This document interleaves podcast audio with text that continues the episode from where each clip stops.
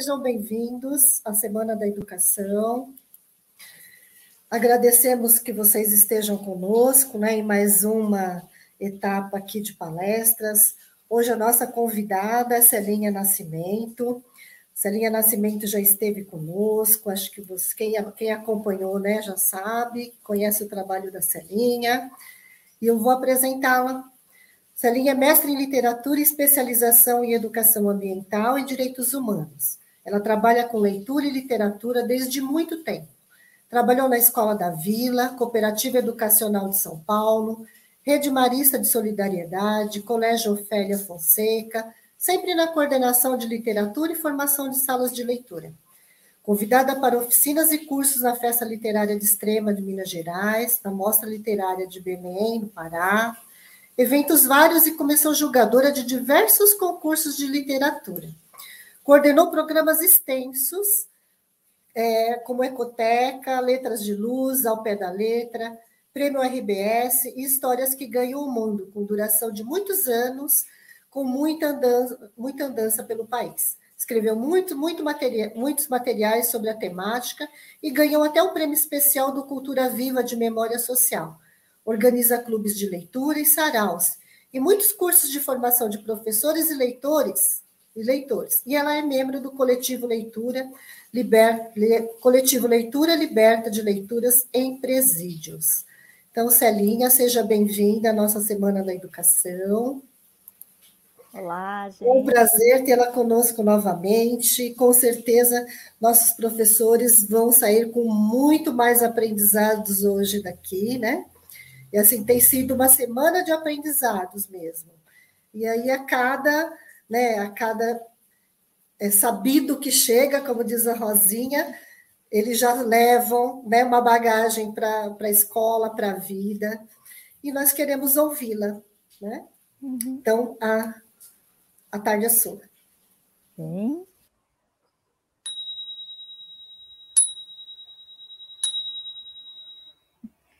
Boa tarde, gente. Eu quis começar aqui com um barulhinho bom, porque hoje vamos falar de literatura para bebês. E, então, quis começar aqui com um barulhinho bom para vocês, né? Um, um, sininho aqui diferente. Então, super grata pelo convite mais uma vez, a, a Rosinha em especial, que está sempre lembrando de mim. E, e muito bom estar tá aqui para falar do que eu gosto, para falar do que eu acho que eu sei, né? E para ficar também mais sabida com a interação de vocês todos, enfim. Então, primeiramente, só agradecimento e gratidão. Né? E uma semana muito potente, né? Eu conversava aqui nos bastidores antes de começarmos aqui, muitas salas, né? Mais de 80 salas de, de aprendizado, muitos amigos que já tiveram aqui, Rosaura, Rosângela, Adriana, Eliana, nossa, muita gente conhecida aqui, Carolina, que falou de artes, enfim. E uma pena que a gente não consegue acompanhar tudo também.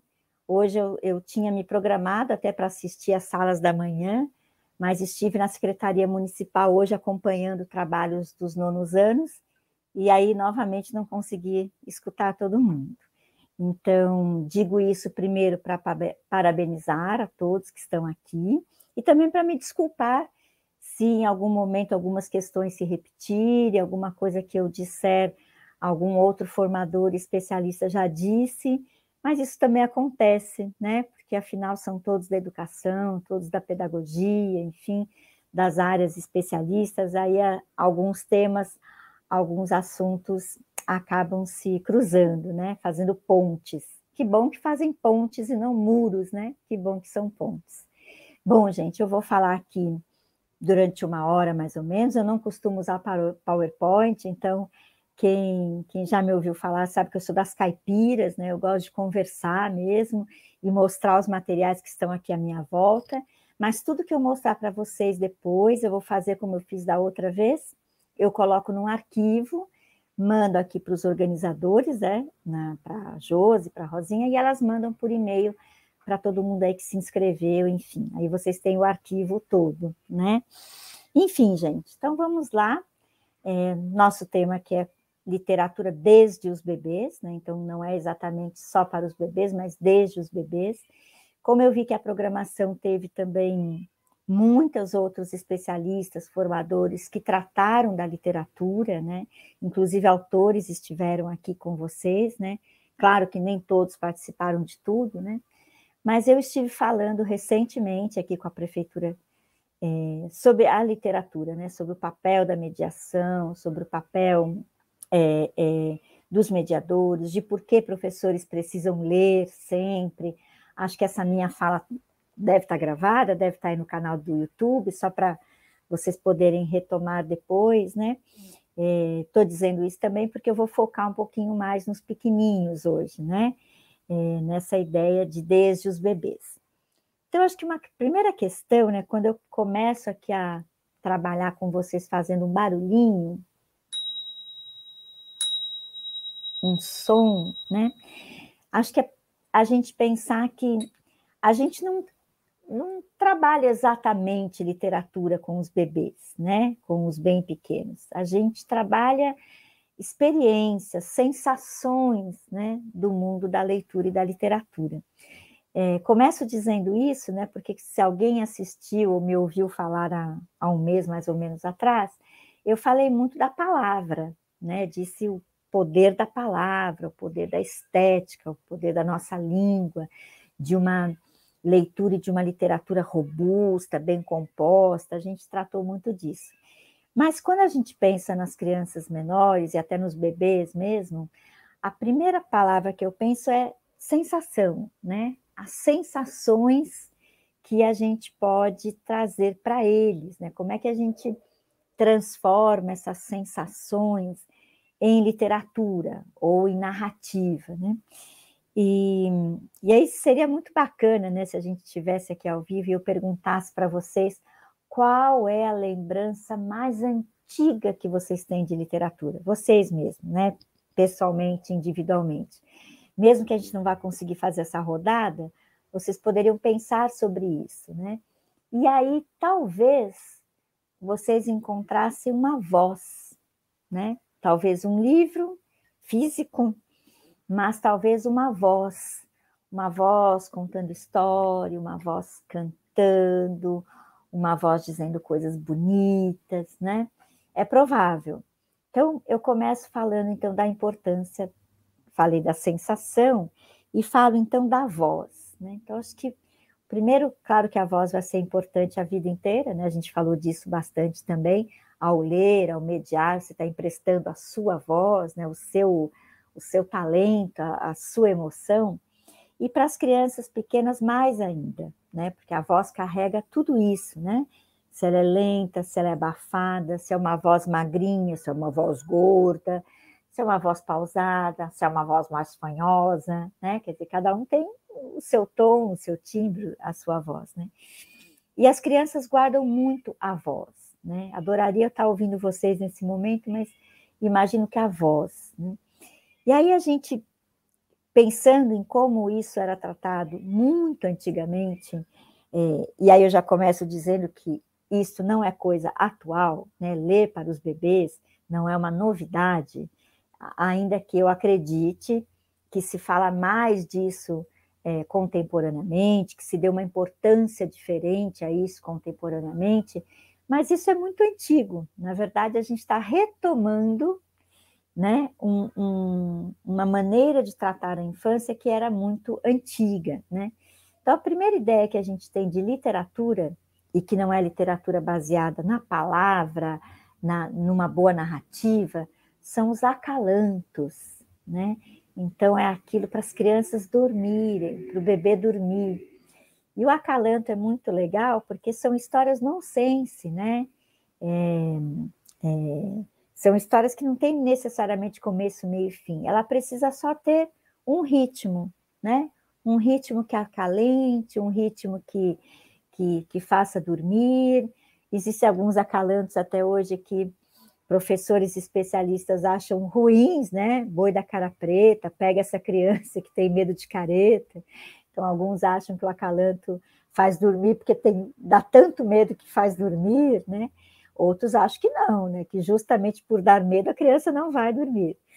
Mas é importante pensar que, que os bebês não entendem o que você está cantando necessariamente, né? O que ele segue é boi, boi, boi, boi da cara preta. Tanto que se você fizer dá no mesmo, né?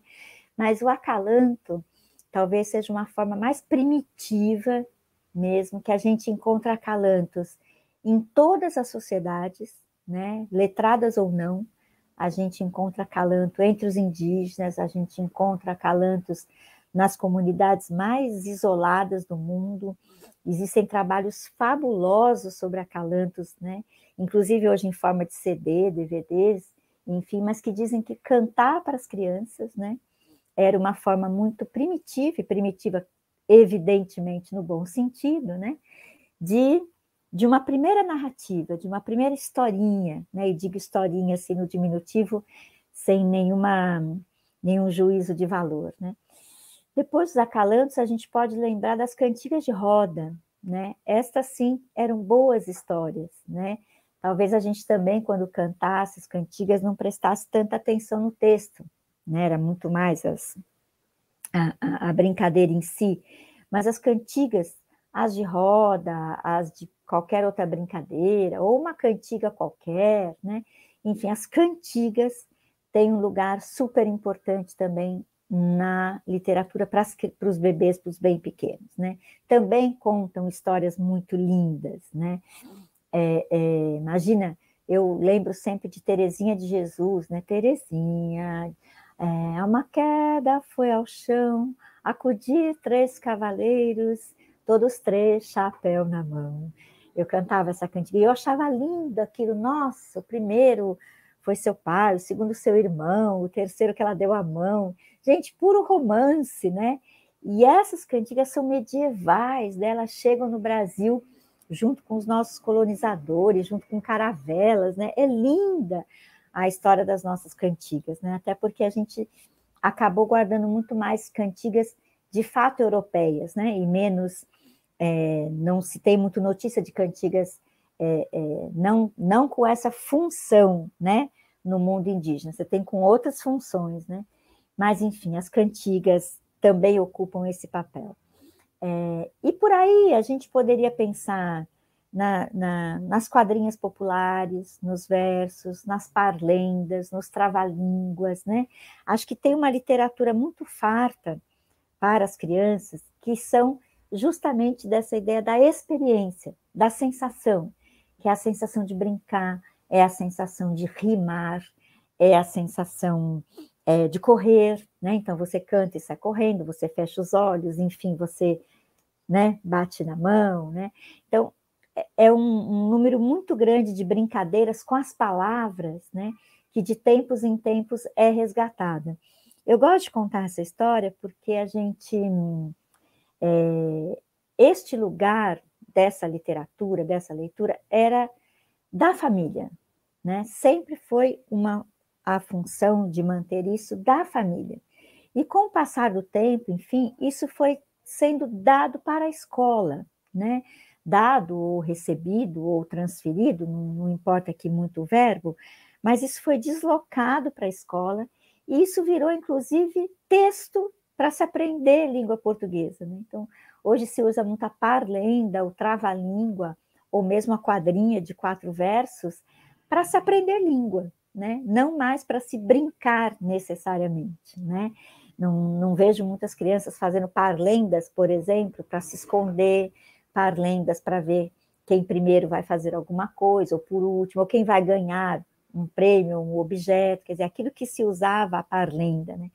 E essa é uma riqueza da nossa língua gigante, né? Tanto a parlenda quanto a trava-língua, ou, ou, as, os o que é o que é, né? É, eram brincadeiras com as palavras deliciosas, né? Era um jeito de pensar a palavra de um jeito fantástico, que servia para brincar e ao mesmo tempo para enrolar a língua mesmo, no caso dos trava-línguas, né? De, de, maneira que muitas vezes as crianças cantavam essas, essas brincadeiras sem muito entender o sentido delas, né? E algumas ficaram famosas, né? Então, se a gente pegar aqui batatinha, quando nasce, né, esparrama pelo chão, né? E aí a gente fala, não, esparra a rama pelo chão. Né? Então, hoje a gente já sabe que a gente aprendeu parlendas bem erradas, né? É, aquela famosa, hoje é domingo, pé de cachimbo, como se cachimbo tivesse um pé. Hoje a gente sabe que é hoje é domingo, pé de cachimbo, né? E aí a gente também examina o quanto essas, essas brincadeiras com as palavras são antigas, né? O domingo pedia cachimbo, ou seja, pedia descanso, pedia não fazer nada, pegar o cachimbo e ficar sentadinho ali, né? É, enfim, ou mesmo os ditados populares, né? Quem tem boca vai a Roma. Esse é o melhor exemplo, né? Porque de fato a gente deu a, a impressão de que se você tem boca, você vai a qualquer lugar do mundo, você pergunta, né? Onde é isso? Onde é aquilo? Mas parece, pelos, pelas pesquisas, que o original é quem tem boca, vaia, vaiar. Uh, né? Vaia, Roma. Por quê? Porque Roma era dos grandes imperadores, enfim. Bom, mas não vou ficar dando tanto exemplo aqui. O importante é a gente pensar que os acalantos, em primeiro lugar, as cantigas, as pequenas histórias, né? É, esses pequenos poemas, essas pequenas palavras, eram pequenas narrativas, né? Que eram dadas para as crianças desde o berço, né? As cantigas, todas essas, né? As brincadeiras com o corpo, né? Que hoje resiste muito na escola, né? Cabeça, ombro, perna e pé, perna e pé, e assim por diante, né? E eu disse então que isso era tarefa da família e que isso foi dado então para a escola, né? Tanto que é, muita gente hoje lança livros com todo esse arsenal para que não morra, né? Porque de fato as gerações novas aprendem na escola. Então aqui a gente tem uma uma questão interessante de quem é responsável hoje por manter isso vivo, por manter isso aceso, por manter isso importante, né? E a escola é que está fazendo esse papel quando as famílias já, enfim, esqueceram, né? Como faz essas cantorias, essas brincadeiras e tal. Bom, então a gente tem aqui esse arsenalzinho de palavras, né? É com esses, enfim, esses gêneros que eu disse, a gente poderia lembrar de muitos outros, né? E que ainda não são exatamente literatura, né? Mas são narrativas, pequeníssimas narrativas, né? De histórias muito pequenas, né? Vou só falar o mesmo exemplo para não criar outros, né? Mas a Terezinha de Jesus que vira uma cantiga, o soldado capitão que vira uma parlenda, um copo de veneno lá em cima do piano, né? É, enfim, e são pequenas historinhas, historinhas mínimas, né? Mas são histórias, né? São, são jeitos de tratar a palavra, de tratar a ficção. E depois a gente tem a literatura, digamos assim, né? É, é, é, digamos, formalizada, né?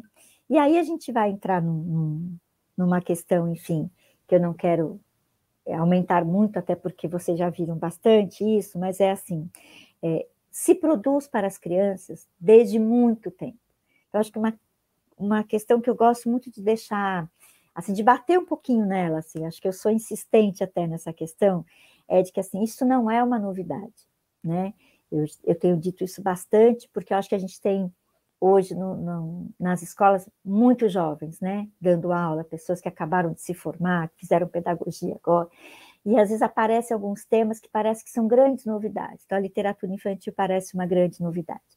E não é verdade, né?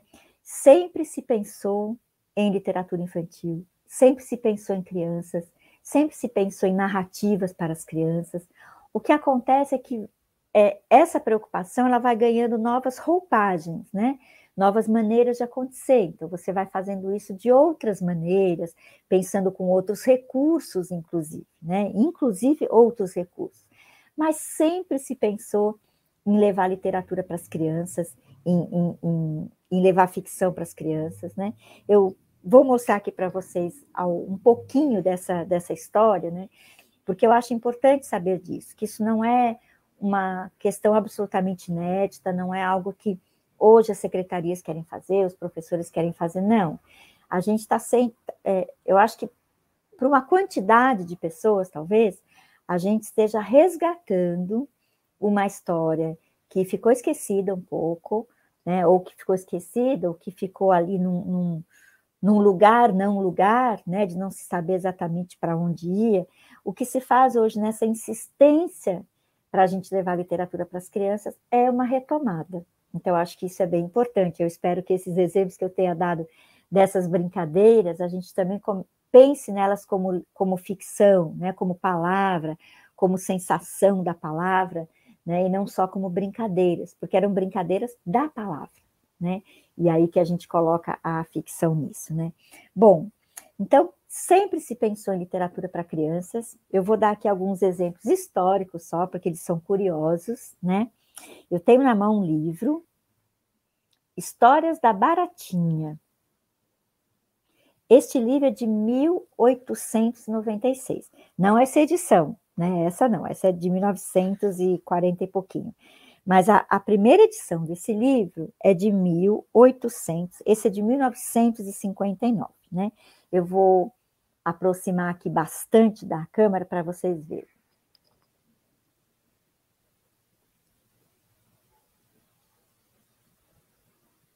Né? Então, a primeira edição de 1896. E o que, que esse prefácio fala? As mães de família. Então, é um prefácio dedicado às mães. E vejam que interessante, não era aos pais, né? Era às mães. E aqui vem um texto enorme dizendo que é importante ler para as crianças, que é, é, é, é, é fundamental, tem que ler antes de dormir, né? mas é um texto muito moralista, né? Então ele vai dizer em nome de que que tem que ler? Ah, tem que ler em nome da pátria, em nome de Deus, né? Tem que ler em nome é, dos valores morais. Então o texto é, é moralista nesse sentido, né? Nesse sentido mais duro, mas é uma preocupação verdadeira com a leitura para as crianças, né? São textos difíceis, né? Claro, a gente está falando de um livro de 1896, imagine um, um, um, um texto antigo, né? Um texto. É... e aí, quando a gente pensa nessa questão da moralidade dura e tal, também há que se pensar nisto também, né? São antigos, são, enfim, de uma outra maneira de pensar. Então, os finais aqui das histórias, se der tempo, eu quero ler algumas para vocês aqui, para a gente animar a nossa tarde vocês vão ver que são morais muito duras, né? É, o bem é o bem, o mal é o mal, enfim. Mas essa preocupação de levar histórias, de levar é, é, é ficção, né? Enfim. É, esse aqui é um outro material muito precioso também. Poesia Infantil, é uma publicação da, do Itaú Cultural. Mas aqui, só para dizer para vocês que, e poesia, né? A gente vai dizer assim, é, e poesia para criança também. Poesia para criança a gente é, tem no mundo desde muito tempo, e no Brasil, talvez a nossa primeira poeta, né? Claro que sempre pode aparecer outros que, que, que não ficaram famosos, enfim, mas a gente tem a Zalina Rolim. A Zalina Rolim ela é também do século XIX, né? Também são poemas, vamos ver se a gente consegue ler também alguns antes da gente terminar aqui a conversa, né? E, mas só para mostrar para vocês, o poema de 1897 chama-se Cuidados Maternais.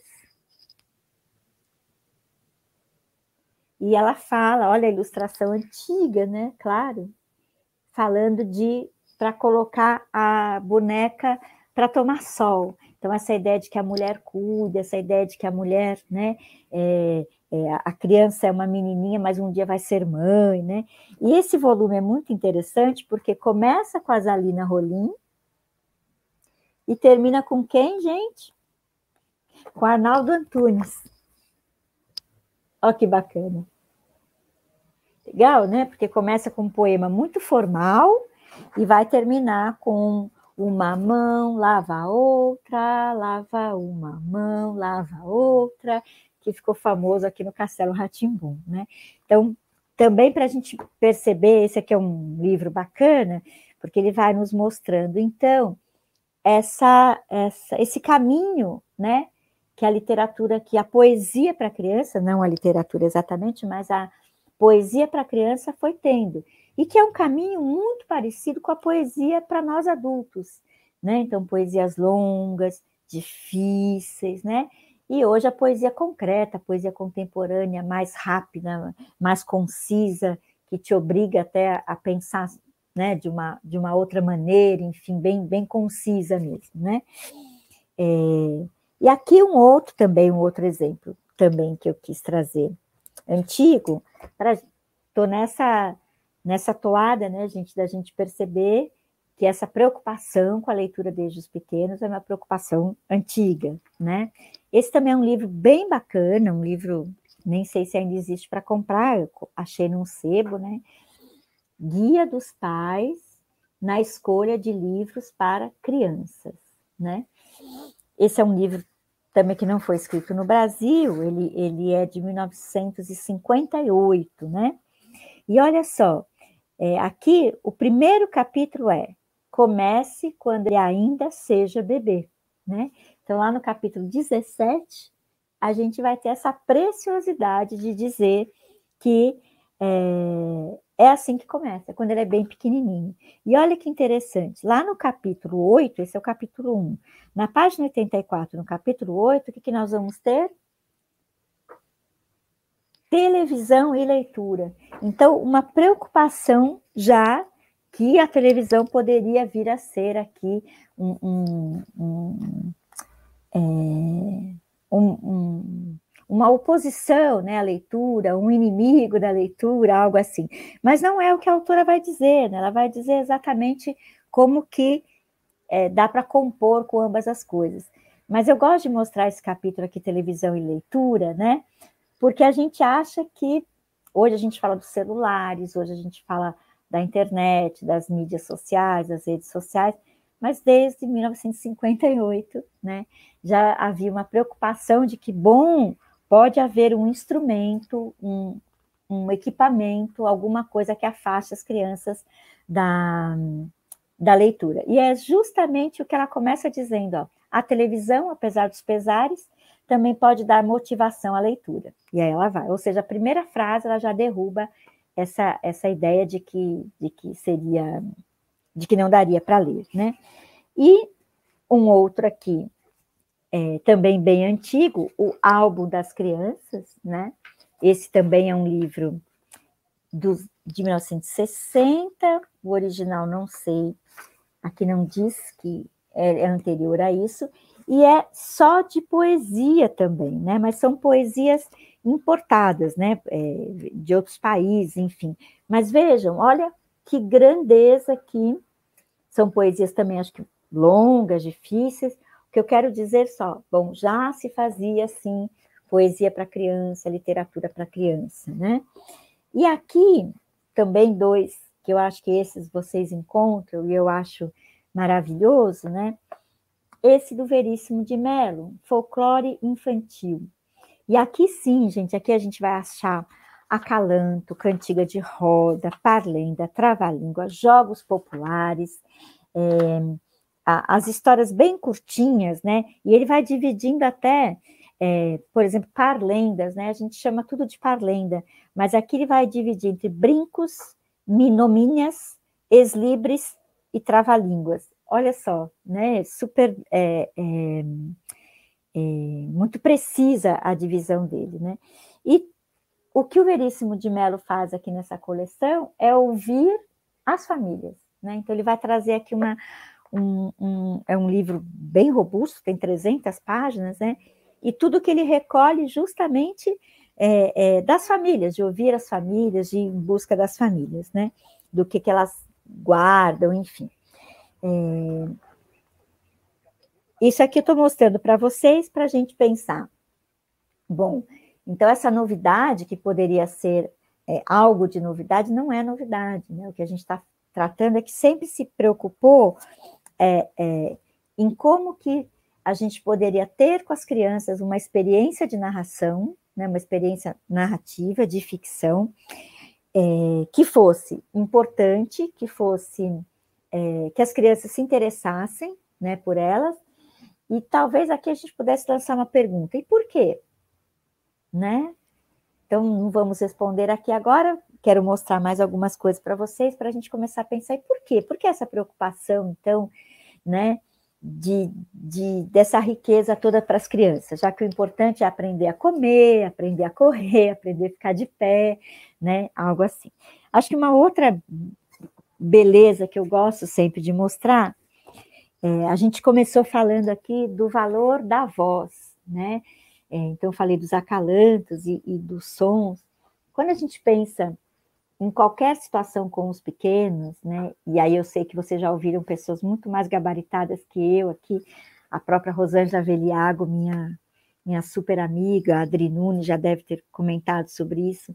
Tudo são grandes sensações com os pequenos, né? Então eu falei do tom de voz, mas se a gente pensar é, na vida, na escola, né? A gente tem os aromas, as cores, o próprio tato, né? Então se é leve, se é áspero, se é amargo, se é doce, né? O quanto que a gente vai ensinando tudo isso muito devagarzinho, né? Tudo com essa riqueza de sensações, né? Por isso a importância do, dos sentidos e por isso uma preocupação tão grande com as crianças que é, podem não ter um sentido, podem não escutar ou não enxergar, ou tem alguma questão outra porque a gente sabe que todos esses sentidos estão totalmente é, é, à mercê e a serviço, né, à mercê e a serviço desse conhecer o mundo, né? Então, olha que importância da palavra nesse sentido, porque ela vai dando sentido para esse mundo, né? Então, eu como algo doce, eu digo doce, né? Eu ponho sal, eu digo salgado, né? Eu, eu leio uma letra gorda e eu digo bu, né? E eu mostro as três reticências, eu digo hum, né? Então, o quanto que a palavra, né, vai dando forma para o mundo. Acho que isso é, é, é, uma, é uma riqueza, né, que a literatura vai, vai dando. E aqui tem um, também dois exemplos, aqui dois ou três, que é uma questão também importante para o mundo da primeira infância que são os formatos, né? Então, eu estou dizendo aqui do gosto, do aroma, do cheiro, da textura, da questão do formato. Então, esse é um livro bem recente, né? Poderia ter pego outro aqui, enfim, mais infantil, né? Esse não é nem, nem tão da primeira infância, mas são os livros pop-up, né? Os livros que abrem. Nossa, as crianças ficam, elas deliram, né? Com esses livros que abrem, eu, é que eu não achei aqui os meus, não estava aqui, mas a gente tem aquela coleção toda do, do, do sapo, né? Que o sapo, uh, sapo comilão, acho que é, né? O sapo bocarrão, né? Que abre um sapo enorme, talvez vocês conheçam esse, mas eu não achei aqui, não sei onde eu coloquei, então peguei esse que não é exatamente de criança. Mas esse é um livro que os adultos amam, né? Imagina, olha nessa página. Não sei se vocês estão conseguindo ver direitinho, mas abre uma pirâmide Imagina, uma pirâmide maia, né? E tem um outro aqui que abre um vulcão, olha aqui, de Pompeia abre um vulcão, né? E aí a gente pode dizer, nossa, então, mas tem, tem a técnica para fazer isso hoje. É verdade, tem a técnica. Mas olham que gracinha este livro, de mais de 50 anos, que tentava fazer a mesma coisa, olha lá. Olha que graça, né? É um livro muito antigo, eu mexo com ele com muito cuidado, né? Espero que vocês tenham visto bem. Enfim, é, um, é muito antiguinho. Comprei num sebo, né? E esse aqui, o, o Galo Crista Dourado, Dourada, olha só também. É um pop-up antigo. Então, claro, se a gente comparar com aquele dos tesouros, ou com o sapo bocarrão, que não estou com ele aqui agora, mas enfim, é um pop-up do mesmo jeito, né? Também tem uma técnica aqui que a gente talvez até consiga fazer, né? Com um pouco de, de, de, de vontade aqui. Ou esses aqui também, livros de abrir, né? Livro muito antigo, ele, ele abre inteirinho e forma um circo lindo Peço perdão, gente, se vocês não estiverem vendo com qualidade, mas enfim, livros de abrir, né? Ou ainda essas preciosidades, né? Uma caixinha aqui pequenininha com livros pequenininhos, né? O que, que eu quero dizer, né? Que é, disto aqui para livros assim, né? Com palavras grandes, com, com e esses aqui são da Brink Book, né? Que junto da Companhia das Letrinhas tem esse cuidado enorme, né? Com o visual, com e com temas da infância, então um cachorro, outro cachorro, um porco, né? Ah, o, o bichinho que é egoísta, né? É, então, claro que a gente tem um caminho, né? Que envolve muito a tecnologia, evidentemente a técnica, né? De materiais. Então, se a gente, vocês não estão aqui pertinho, né? Não estão manuseando esse material, mas o que eu estou querendo dizer é que é, a preocupação com a estética, com, com a beleza dos materiais, com as formas, com as cores, também sempre esteve presente, né? É claro que quanto mais técnica você tem, mais maquinário, mais colorido, né? Essa questão dos livros coloridos, por exemplo, hoje é muito mais tranquilo, né, de se fazer livros coloridos, enfim. Mas essa preocupação com as experiências, com as sensações, com a sonoridade, com as formas, tudo isso esteve é, presente e hoje acho que a escola sabe olhar para isso de uma outra maneira, de uma maneira mais qualificada, com um olhar mais apurado, tanto na hora de comprar os livros, de escolher os livros, né, de, de, de colocá-los à disposição, né, é, de saber a importância disso tudo. Né? Então, é, é, é, é interessante pensar que a gente tem um caminho histórico pensado nas crianças, e é claro que ele se ele começa de um jeito mais formal, se ele começa de um jeito mais moralizante, e que é comum para o século XIX e começo do século XX, hoje não. Né? Hoje a gente tem uma literatura desde os bebês é, que é muito mais da brincadeira, né? por isso que eu falo tanto do sensorial, porque é muito da brincadeira, é muito da experiência, é muito da sensação, né? enfim. É, uma outra questão, eu estou jogando algumas questões, né, gente, para a gente depois alinhavar isso tudo. Acho que uma outra questão é, e eu perguntei há pouco, por quê, né? Por que essa preocupação tão grande? Por que uma preocupação com a estética, com, com as sensações, enfim, né? É, acho que é muito comum hoje a gente ouvir, e eu ouço muito isso, dizendo que as crianças já nascem tecnológicas, né? Que elas já nascem aprendendo a apertar botões, a, a lidar com celulares.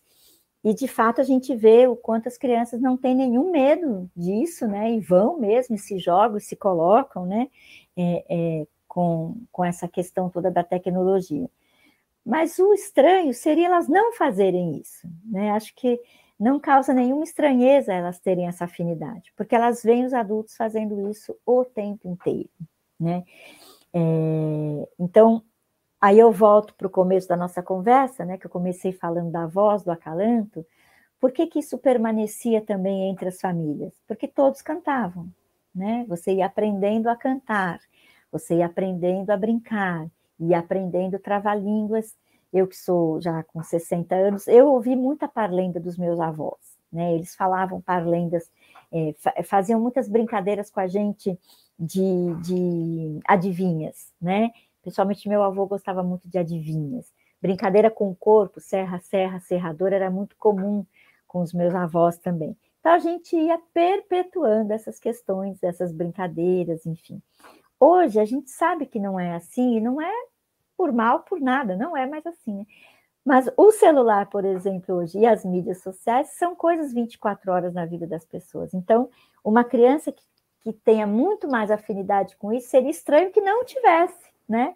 Porque se ela vê o tempo todo os pais manuseando, é muito natural. Então, não tem nada biológico, não tem nada do DNA, nada disso, né? O que a gente tem, na verdade, é, é não é isso, né? É, é, é simplesmente uma geração que está fazendo isso há bastante tempo, né? Então, acho que a gente precisa começar a pensar.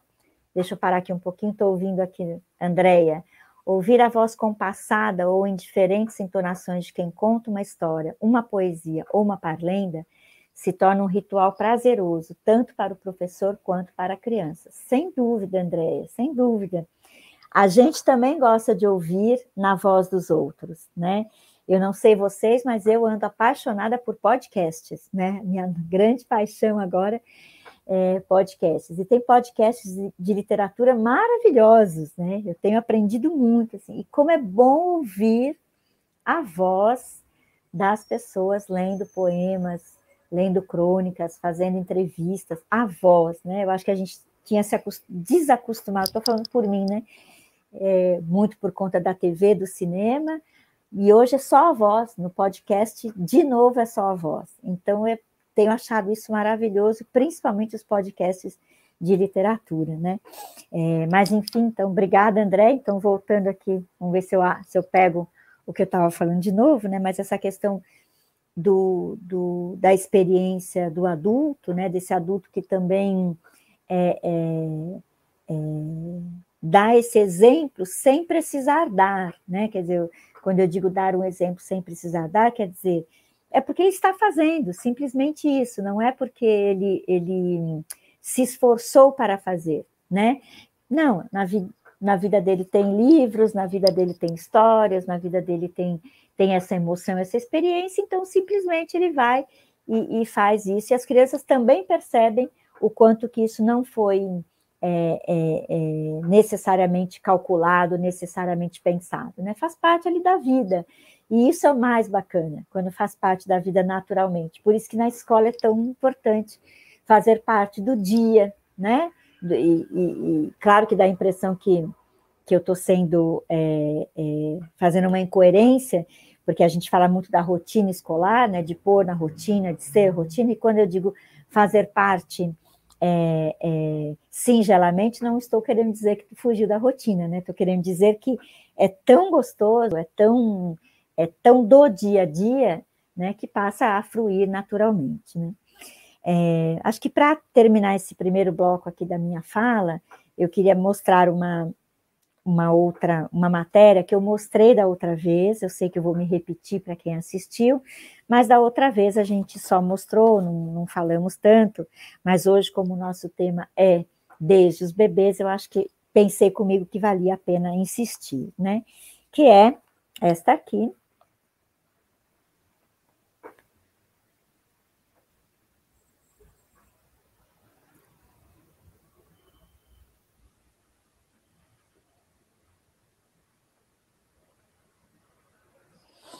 médicos prescrevem livros para crianças com menos de três anos. O prescrevem está entre aspas, né? É uma matéria que está no saúde, veja, não está em literatura, em ilustríssima, está no saúde, né? E está dizendo aqui um pouco, né, sobre os especialistas que é, a questão é de favorecer o vínculo familiar de uma oportunidade de pais e filhos estarem juntos, né? Além do estímulo à linguagem, né? Então, olha que interessante aqui. E aí eles vão dizer quais são as dicas: criar um ambiente, usar sons, imagens e fórmulas, né? Então, um pouco do que eu estou chamando de sensorial, de experiência, valorizar os rituais, né? Então, isso que a gente está falando, que, que tenham na hora de dormir, na hora de estar junto, e ao mesmo tempo em qualquer situação, né? A criança aprende por modelos e repetições, a gente já sabe disso bastante, né? E levar as crianças à livraria desde bebê. Olha que interessante. Mostre livros que atraia pela figura, deixa que ele escolha, deixa que ele mexa, né? Tanto que aqui a, a criancinha está comendo o livro, né? Ela está mastigando, né? É, então, deixa eu dar uma paradinha aqui, porque tem outra frase da Isabel. Podemos lembrar os mais velhos da época do rádio. Lembro-me da minha avó ouvindo novelas no rádio. Era muito bom ouvirmos as vozes e ficarmos imaginando as cenas. Isso mesmo, Isabel. Bom, a questão do rádio, eu sou apaixonada, né? Eu não peguei rádio novela, mas eu fazia muito rádio novela com os meus alunos, sempre fiz. E com EJA, então, eles amavam fazer rádio novela, porque alguns lembravam de radionovelas que eles Aliás, rádio novela para mim é um exercício que eu acho que todas as escolas deveriam ter, uma rádio comunitária com rádio novela. Acho que é um baita projeto assim. Obrigada, Isabel. E voltando aqui para o médicos prescrevem, né? Então, também essa ideia do quanto ler é essa experiência fantástica, né? De estar junto, de, de eh, pensar em sensações, em emoções, né? É, uma outra matéria dessa que eu também mostrei da outra vez falavam de livros para adultos, né? Então, também de médicos prescrevendo, prescrevendo entre aspas, de novo, porque não é um remédio, né? Mas qual era essa ideia de prescrever livros para adultos, né? E para tratamento de ansiedade, de depressão, de algumas questões é, mais do, do, do emocional e do mental. E a gente pode perguntar, bom, mas o livro cura? Não, o livro ajuda a curar, né? Tanto que a Marta Medeiros fala uma coisa ótima sobre livro de autoajuda. Ela fala: todo livro é de autoajuda, desde que você saiba o que, você, que ajuda que você está procurando, né? E aí você vai poder saber, né, é, é, o que, que você está precisando ser curado. Enfim, mas aqui o que eles estão, o que esses pediatras estão dizendo é o quanto que ler, o quanto participar de uma história, e aqui eu acho que entra uma questão importante da ficção, da narrativa, né? Quer dizer, participar de uma história, uma história que não é sua, uma história que lhe dá uma sensação, que lhe dá alguma emoção, né? Ou que te faz pensar sobre algo, que seja sobre uma pessoa, um animal, uma, uma cena, uma fruta, né? Hoje a gente tem muito os livros infantis. Se eu pegar esses daqui que eu mostrei, da, da Baratinha, era é, é dificílimo você ter um personagem fruta, um personagem animal que não tem uma sensação humana. Ah, 90% são pessoas vivendo situações de pessoas. Hoje a gente sabe que não, né? Todos esses que eu mostrei aqui, por exemplo, é o cachorro, é o porco, é a galinha, é um, é um bichinho que não tem muito forma aqui, vivendo sensações humanas. Né? E o quanto isso é, é importante para as crianças, viver esse mundo sensorial, seja é, tátil ou não, tátil ou tátil cerebralmente pensando, falando, né? Mas de um mundo a se criar, né? Eu acho que é isso que eu queria perguntar quando eu disse, e por que tudo isso, né? Por que essa insistência? Porque porque faz parte de um rol muito grande de beleza, né? De sensações boas, de de aprendizados, de como o seu mundo vai sendo é, é, é, moldado no bom sentido, né? Como ele vai sendo desenhado, de que maneira que a gente está vendo esse mundo, de fato, né? De se é com cor, se é com uma, se é com uma uma variedade grande de coisas, né? De coisas e sensações, ou se é um mundo menos variado, né? Com apenas uma uma, uma sensação, apenas um personagem, apenas os personagens é, é, é, de todo dia, ou se a gente está buscando né, outros, outras maneiras de contar essas histórias. Né? E aí, para a gente ir pensando em terminar, acho que tem uma questão, quando eu falei, e eu gosto sempre de bater um pouquinho nisso, né? Porque eu costumo fazer uma crítica um pouco a esses livros mais antigos, e não é uma crítica a, a é mais uma crítica à qualidade estética dessas obras, né? Porque de fato elas não tinham nenhuma preocupação é, em, em dar às crianças um mundo tão colorido assim. Essa preocupação nesse tempo era uma preocupação mais moralista, né? No entanto, quando a gente está falando disso tudo que nós estamos falando aqui, de sensações, de cores, de aromas e tal, tem valores colocados em tudo isso, os nossos valores, né? Os valores que a gente carrega e que podem ser valores diferentes, né, de um para o outro. É, hoje a gente tem livros que falam, livros para as crianças, que tratam de racismo, que tratam de homofobia, que tratam de xenofobia, que tratam de gordofobia, que tratam da morte, né? A gente tem hoje uma porção de livros para as crianças que tratam de temas bem difíceis, né? E tratados de uma maneira robusta, que não é para esconder ali a, a, a a realidade, mas é para mostrar que este mundo também existe e que este mundo também pode é, atacar as crianças, que pode ser também um mundo que, que opere nas crianças, né? É, e quando eu digo que eu queria fazer uma defesa, porque o tempo todo a gente está falando de valores para as crianças, né? Os nossos valores, os valores coletivos, os valores individuais, mas o tempo todo a gente está colocando em questão, né? A bondade, a beleza, a gente está colocando em questão os valores, o certo e errado, a solidão, né? E aí eu queria mostrar esse aqui para vocês, porque é um livro que também ele foi o livro das virtudes para as crianças, né? É um livro super bonito, grande, tá? Foi a Ana Maria Machado que fez é, essa compilação, né? E é interessante porque ele vai tratar aqui o, o que serão virtudes, né? E vejam cada virtude é, difícil que ele vai tratar de certa forma, né? Coragem perseverança, responsabilidade, trabalho, disciplina, compaixão, fé, honestidade, lealdade e amizade, né? Então vejam que são também, é, digamos, virtudes muito complexas, né? A disciplina, o trabalho, né? A gente fala de trabalho com crianças, a gente fala de lealdade, honestidade com crianças, né? Será que, deixa eu parar um pouquinho, tem uma a Carolina aqui. Tenho uma turma de quatro anos e insisto em colocar histórias da coleção Disquinho, que tem sons muito instigantes, mas vejo como é difícil a concentração e imaginação deles. Então, já volto aí, Carolina. Bo, boníssima sua questão, né? Então, este não é um livro de, do século XIX e não é um livro dos anos 60, esse é um livro de 95, lá nos Estados Unidos, e aqui no Brasil de 97, né? E, e, é um livro que traz todas essas questões: bondade, lealdade. Inclusive, tem histórias também, é, digamos, que se parecem com essas da Baratinha que eu mostrei aqui, do século XIX. Por quê?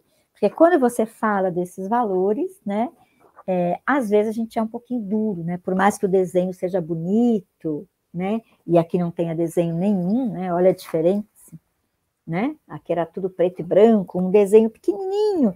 E aqui a gente tem desenhos lindos, né? Opa, desculpa, né? É, mas ainda assim, do século XX, do 1995, a gente está falando de valores, né? Então, acho que eu gosto de trazer isso à tona para a gente dizer que não é que antigamente se falava de valores e hoje não, mas a gente tem aqui uma maneira de abordar tudo isso que é claro que é, é, eu não gosto muito da palavra lúdico, sabe, gente? Tem um pouco de com essa palavra porque ela se tornou muito popular, né? Mas enfim, mais essa maneira mais alegre, mais espontânea, mas ao mesmo tempo mais profunda, né? É, no sentido de dizer, vamos de verdade falar sobre isso, vamos discutir de verdade essa questão, né? não vamos só colocá-la na roda, mas vamos de fato discutir sobre isso, e que não é fácil né? Então, gosto também de mostrar esse livro, até de terminar um pouquinho com ele, para dizer, ainda no século XXI, a gente discute virtudes e, e, e, e, valores, porque é disso também que se trata a literatura, né? Se trata de um tripé maravilhoso de sensações, da língua, da palavra, né? E de uma grande relação afetiva, né? Com o mundo, com as pessoas e das histórias que a gente quer contar, afinal de contas, né? Então, acho que era isso um pouquinho o meu recado, é, porque eu quero muito responder as questões, quero discutir, quero ler algumas histórias se der tempo, né? E acho que a gente tem aí 20 minutos para isso, né? A gente vai até 16 e 20, acho que é isso, né? E, bom, não tem nenhuma pergunta aqui na. Oi, Celinha. Oi?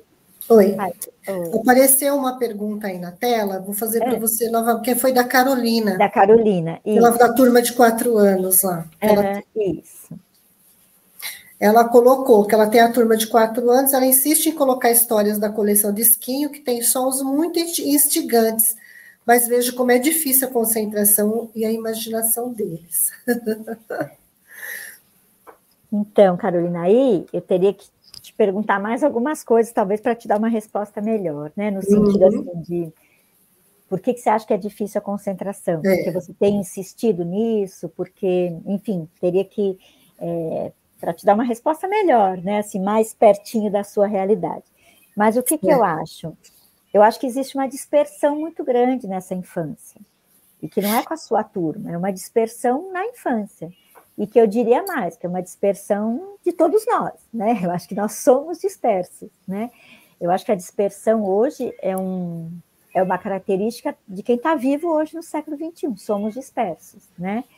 Porque é, uma, é um excesso de coisas e esse excesso está dando numa dispersão. Então, isso, é, eu não sei se, eu não saberia dar detalhes, mas eu sei que em muitas localidades da França, é, me desculpem, eu não gosto muito de dar esses exemplos fora do país, né? Mas é só porque ele, nesse momento, ele é bom e em que as comunidades de, de, desses estados franceses não é, não acham que nenhuma criança tem TDAH, nenhuma criança tem déficit de atenção. Os médicos não medicam, aliás, nem, nem vão ao médico. Por quê?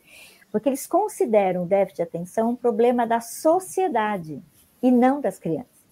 Olha que interessante, né? Então, eles não acham que as crianças são ansiosas ou que somos todos nós. Então, eles falam assim: então vamos pôr todo mundo para tomar remédio, porque somos todos ansiosos, somos todos com déficit de atenção, né?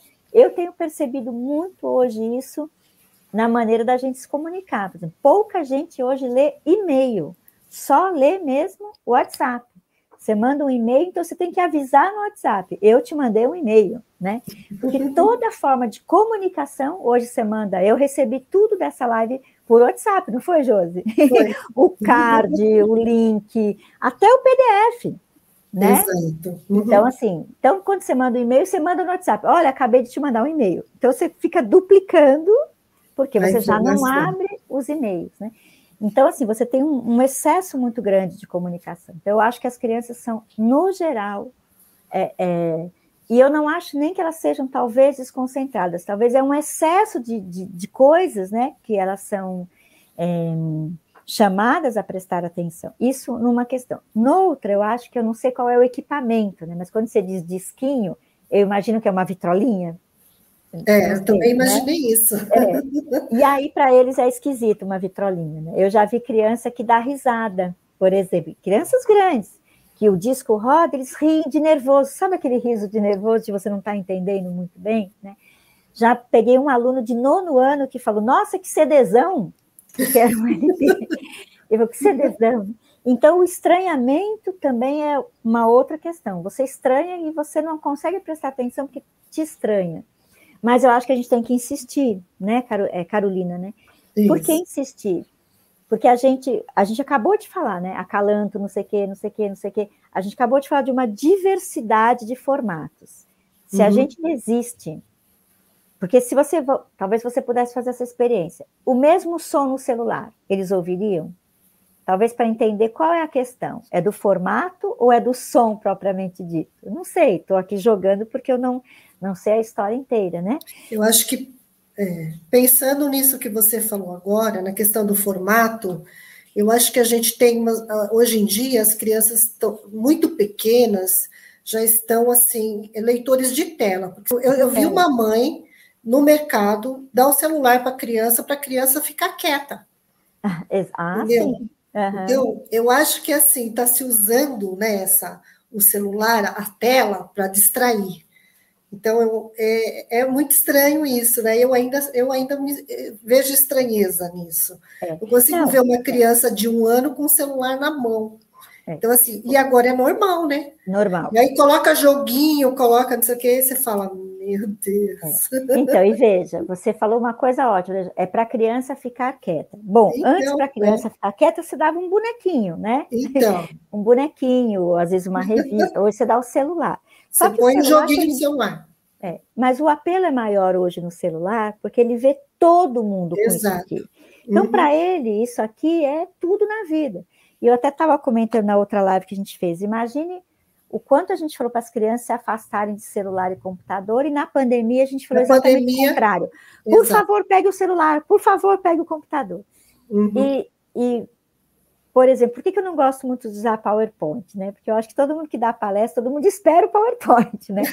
e vai seguindo. Mas vejam, eu mostrei livro antigo, livro novo, mostrei jornal, mostrei um instrumento. Sim. Para mim, isso como formadora é importante também. Dizer, olha, gente, não existe só PowerPoint. Exato. Tem uma coisa que chama jornal, tem uma coisa que chama livro, tem uma coisa que chama sino, né? Tem uma coisa que, que faz barulho.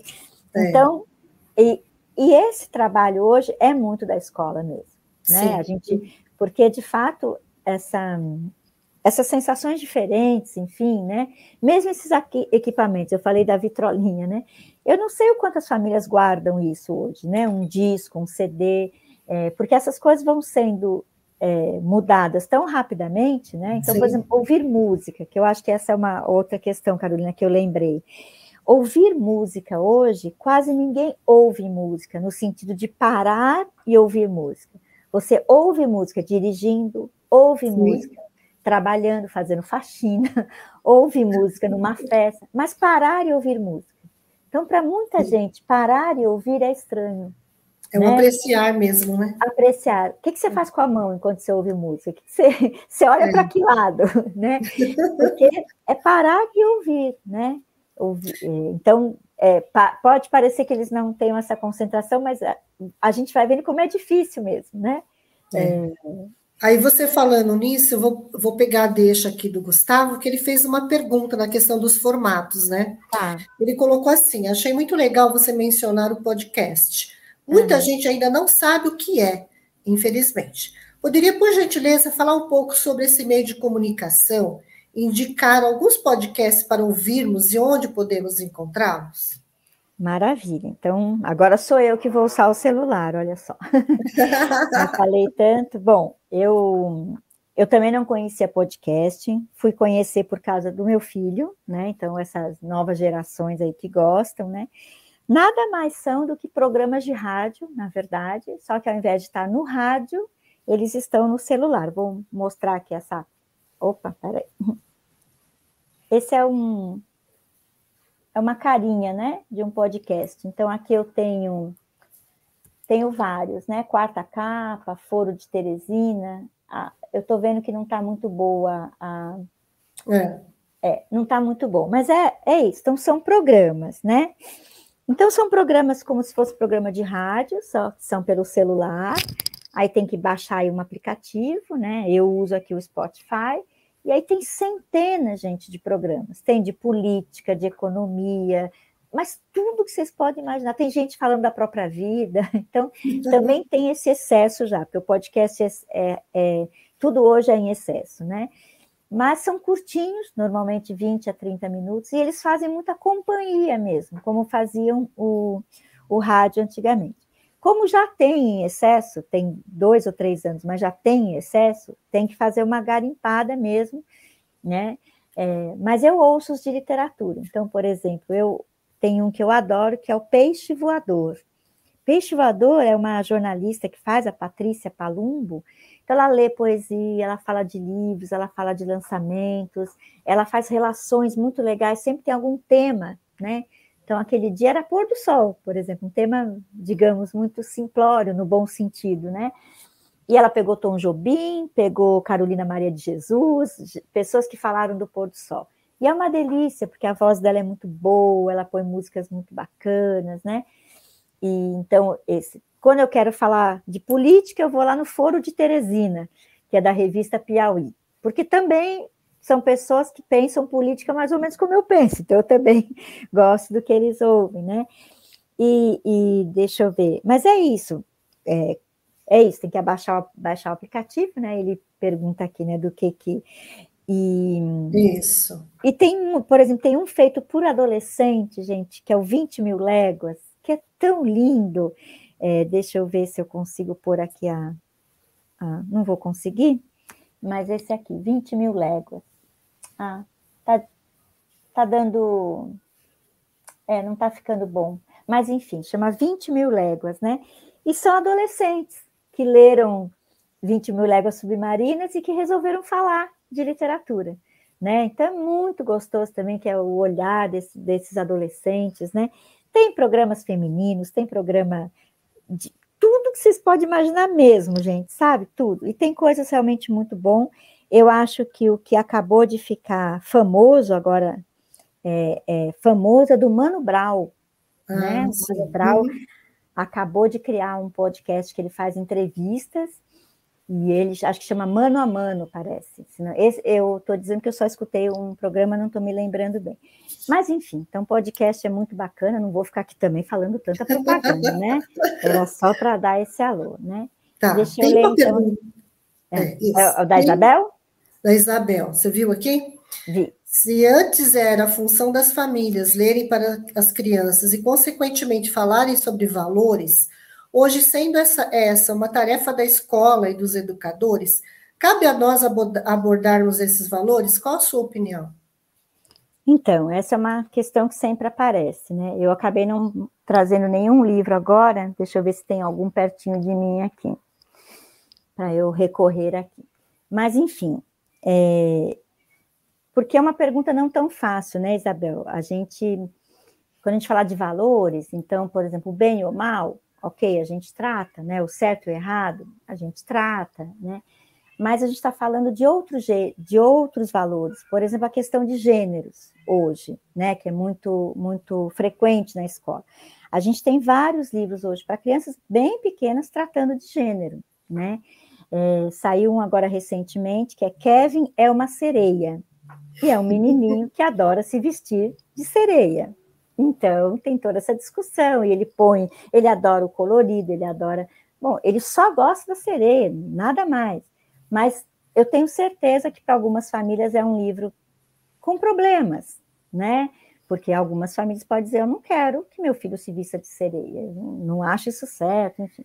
Então, quando a gente pensa de valores nesta época aqui, que eu mostrava, século XIX, basicamente era o certo e o errado, o valor da mentira, né? Então, muito forte, a criança que mentia era castigada, né? Então, a questão da mentira, da honestidade, então, não pegar nada que é do outro e tal. Até aí, eu acho que não tem valores, não se discute muito, né?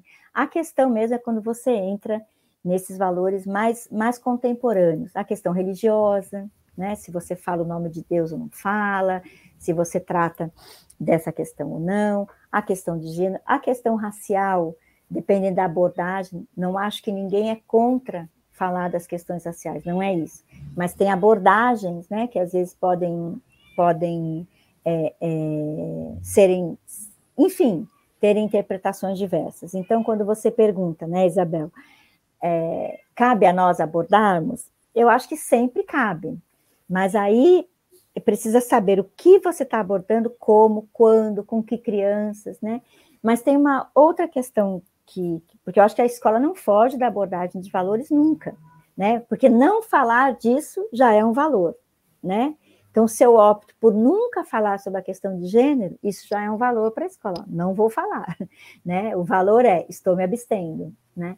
Então, é, para mim tem uma questão do coletivo aí super importante, né? Então, não é a Isabel, mas como é que a escola da Isabel é, está à frente a isso? Como é que o coletivo dessa escola, a escola banca, então se a Isabel de repente escolher uma leitura ali que vai dar problema, que o pai vai reclamar, que vai vir, mas a escola está bancando isso, isso é um valor para a escola, para o coletivo, a escola saberá responder aos questionamentos que vierem, isso eu acho super importante, que não pode ser uma questão do professor sozinho, isoladamente, né?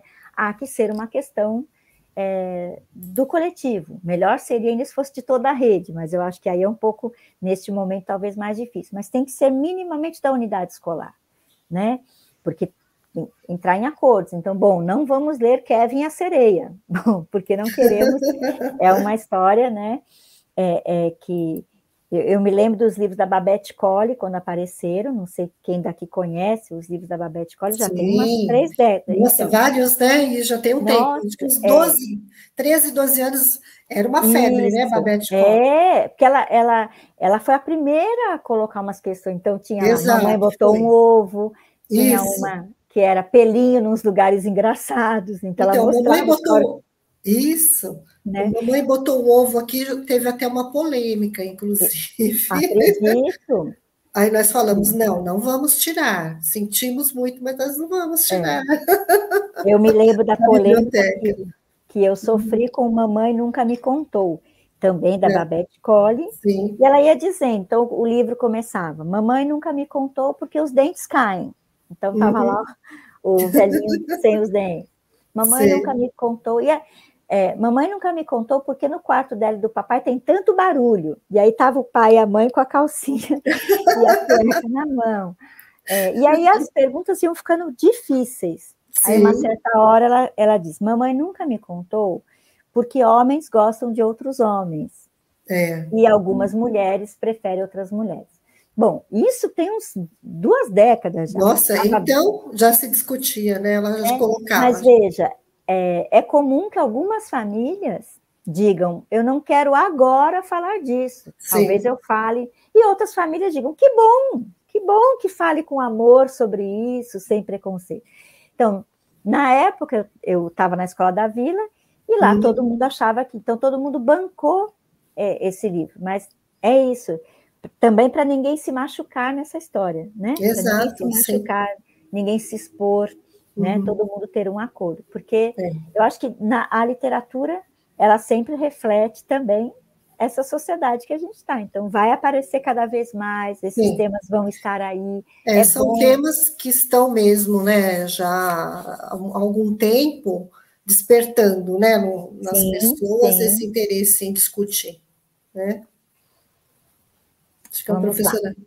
Lucineia. É que ela colocou aí.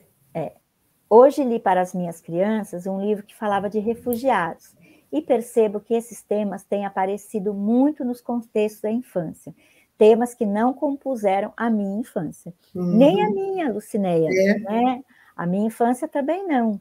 É, é, e hoje, de fato, então, é, o tema da, da imigração legal ou ilegal, né? É, alguns é, e livros maravilhosos trazendo esse tema. Por quê? Porque essas crianças estão nas escolas. Né? Exato, né? nos nossos espaços, né? Nos no, espaços, né? Você tem um vizinho sírio, você tem um vizinho haitiano, você tem um vizinho do continente africano, você vê no transporte público, você vê na televisão, enfim, essas pessoas estão na vida, né? É. Então, e não fizeram o mesmo, né? É, por outro lado, alguns temas que eram da minha infância que meio que desapareceram também e que às vezes voltam. Por exemplo, quando Sim. a gente pega essas obras que eu mostrei para vocês mais antigas, é, ou quando a gente pega conto de fadas, por exemplo, o trabalho infantil era normalizado. Não tinha nenhum problema Exato. trabalhar. É. Né? É, então, os contos, as crianças iam lá com seus pais e você pega, né? Trabalhou o dia inteiro, né? É verdade. As crianças uhum. trabalhavam, né?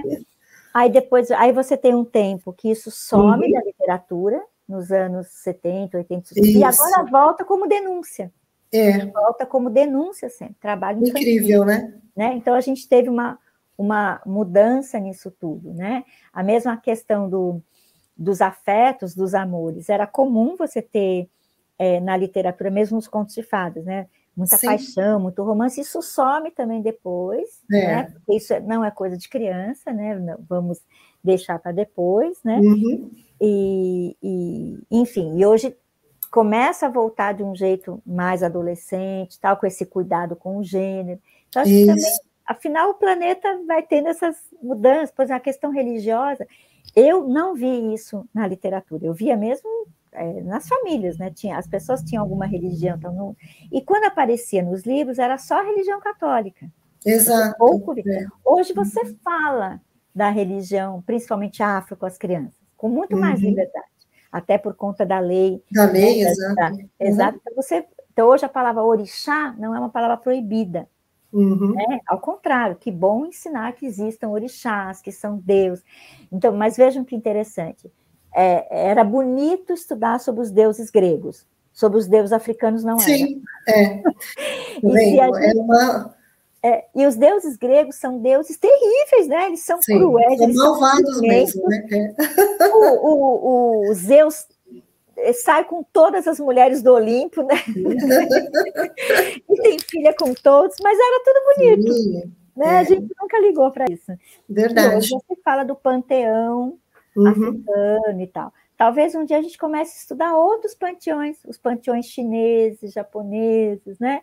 Porque Isso. também, quando a gente fala de religião, era essa ideia de que o Brasil é um país católico, então só os fundamentos católicos que entravam. Eram né? permitidos, né? Eram é. permitidos. E hoje você tem uma, enfim, né? É, Então, é isso, acho que são temas que vão, que voltam, outros que uhum. vêm diferentes, né? Questão de gênero, imagina, nem poderia entrar, né? Porque Exato, nem na é. vida adulta isso aparecia, né? Uhum. E, é que era um tema proibido, né? Isso era uma coisa que era um é. tema proibido. Mas Ó, deixa eu te falar uma coisa. A, a, professora que falou da vitrolinha, ah, tá. ela falou que não é a vitrola, não é vitrola, ela até colocou uma, um ah, tá. aqui. Ela é. falou que são histórias disponíveis no Spotify. Ah, ela coloca na caixinha, entendeu? Aí ela falou que agora ela, tá, que ela tem usado também os fantoches, então aí acaba é, ajudando um pouquinho não, também, não as crianças não se dispersarem tanto. Uhum. Deixa eu ver aqui se tem mais alguma, pera um pouquinho. Ah, ah, peraí. Deixa eu ver. Tem mais alguma aqui da Isabel, acho que. Deixa eu ver, vamos lá. Ah, sim, tem uma pergunta aqui que fala sobre a questão dos pequenos, né? Se existe, na hora de, da contação de história, na hora de colocar a leitura para os pequenos, se tem umas, é, uma forma, como é que, peraí, deixa eu ver como é que ela colocou aqui, peraí. Ah, se, como efetivamente conta história para bebê, eu ponho o bebê sentado, eu tenho um tempo, eu mostro, eu dou o livro, então ela está perguntando nessas formas, né, de, de contar para a criança, se tem uma, não, eu, eu acho que não. não. Acho que é, as turmas são diferentes, né? A gente fala, tudo bebê? Ah, mas tem bebê mais agitado, tem bebê menos agitado, tem bebê que é mais quietinho, enfim, né? Eu acho que cada um encontra muito o seu jeito, né? Uhum. Talvez se, se, é uma história com barulhinho, talvez você, você os coloque numa posição que dê para fazer o barulho, né? Se é Isso. é uma história de um dorminhoco, talvez todos possam estar como dorminhoco, né? Ou se é uma história que você quer que preste mais atenção, enfim. Acho que a, as histórias também vão dando o seu tom, né? O que, que eu quero com essa história, o que, que eu quero com a outra, né? Acho que não tem muito jeito. O bacana é o que a gente sempre fala em pedagogia, né? É que isso tudo é, é a intenção, né? Muito importante a intencionalidade. O que, que você quer com essa história, com esse momento, que tempo você vai ter, faz diferença se eles se movimentarem ou não, se eles saírem do lugar ou não, né? É, faz diferença é. para a história, né? ou não. Então, acho que essa intencionalidade é sempre importante descobri-la. Onde está? Onde está essa intencionalidade, né? O que, que ela está, o que, essa história está trazendo, né?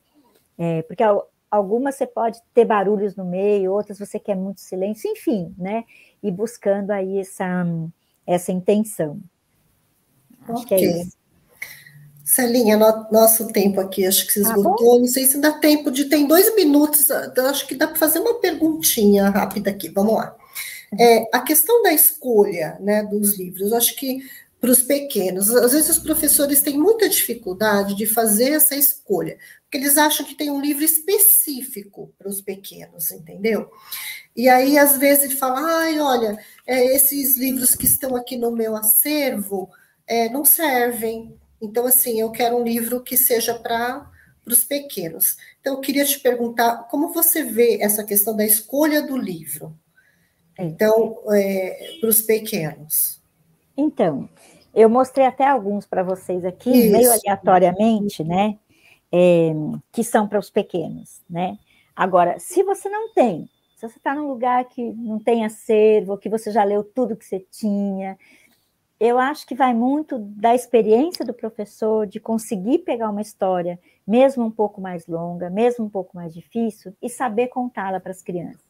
Às vezes, Sim. contando um pouco e lendo outro pouco, você não precisa ler é, é, é, ela inteira, você pode ler em pedaços, enfim.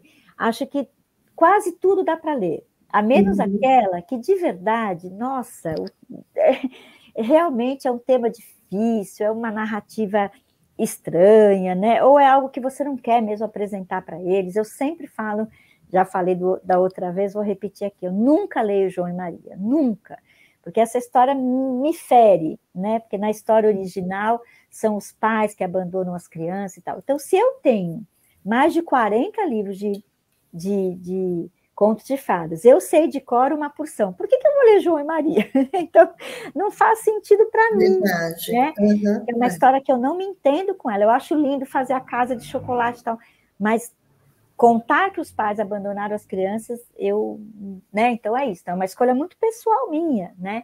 Mas eu acho que, que claro que tem livros que, as, que caem no gosto das crianças, claro que tem. São aqueles que eles se apaixonam, né? E tem Sim. aqueles que eles médios se apaixonam, né? Mas o, o legal também disso é se você lê sempre, você também vai mostrando para eles, ó, tem histórias mais legais que as outras. Sim. Né?